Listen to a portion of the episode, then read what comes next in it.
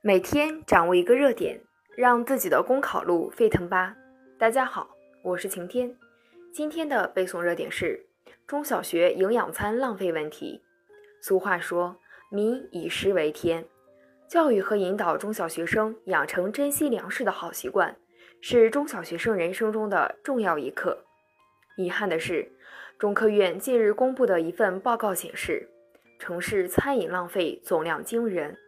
而中小学生的食物浪费明显高于城市餐饮浪费的平均水平，中小学营养餐浪费成为普遍现象。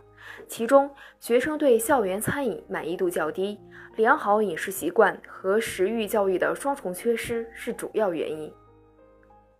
必须看到，我国是一个人均资源有限的国家，仍有数千万人口生活在贫困线下。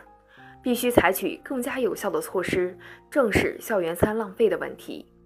第一，需要加大教育培训的力度，通过学校、家庭和社会共同努力，引导中小学生认识到珍惜粮食的社会意义，引导他们掌握科学合理的膳食结构，养成更加健康的就餐习惯。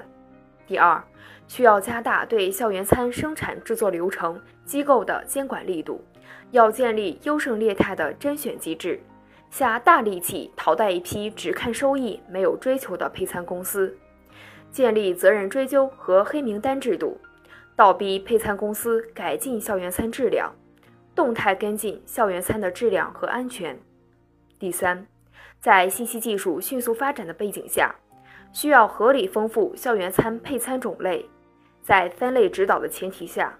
最大限度满足学生个性化的餐饮需要，包括实现学生自主点餐等。好，以上就是今天的背诵热点。想获得文字版内容，请关注公众号“公考提分营”。我们明天再见。